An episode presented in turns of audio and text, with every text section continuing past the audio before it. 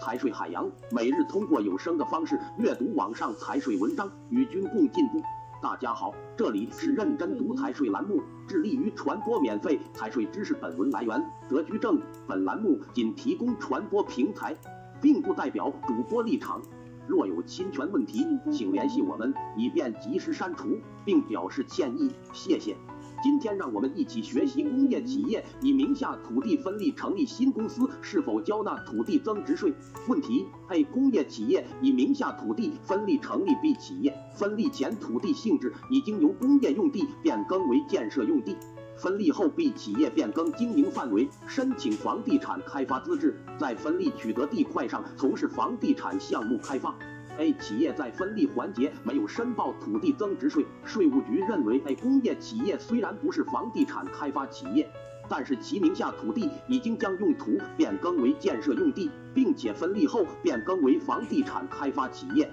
根据实质性课税原则，应该补缴分立环节土地增值税。税务局要求是否合理？回复我们的观点是，分立环节由于适用财税二零一八年五十七号暂免征收土地增值税政策，分立后从事房地产开发的，也不需要补交分立环节土地的增值税。根据土地增值税暂行条例，转让国有土地使用权地上的建筑物及其附着物（以下简称转让房地产）并取得收入的单位和个人。为土地增值税的纳税义务人（以下简称纳税人）应当依照本条例缴纳土地增值税。根据财税二零一八年五十七号，按照法律规定或者合同约定，企业分设为两个或两个以上与原企业投资主体相同的企业，对原企业将房地产转移变更到分立后的企业。暂不征土地增值税。上述改制重组有关土地增值税政策不适用于房地产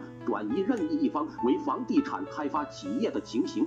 根据上述两个文件，土地增值税在土地转让环节交纳。如果分立时符合五十七号文所要求的分立前后投资主体相同且不是房地产企业，可以适用暂免政策。而案例中，A 公司是工业企业，分立成立的 B 公司也是工业企业，从行业分类上看不是房地产企业。另外，实质判断上也不是房地产企业。房地产企业区别于一般的企业的显著标志是拥有房地产开发资质和经营范围包括房地产开发，A、B 公司都不具备。实质性课税原则是税法法定原则的必要补充，目的是防止经济形势与经济实质不相符时导致的税款损失。而案例中 B 公司开发完成再进行清算，并不导致土地增值税少交。因此，我们认为案例中 A 公司分立 B 公司过程中可以适用土地增值税暂免政策。B 公司变更为房地产企业后，A 公司也不需要补交分立环节土地增值税。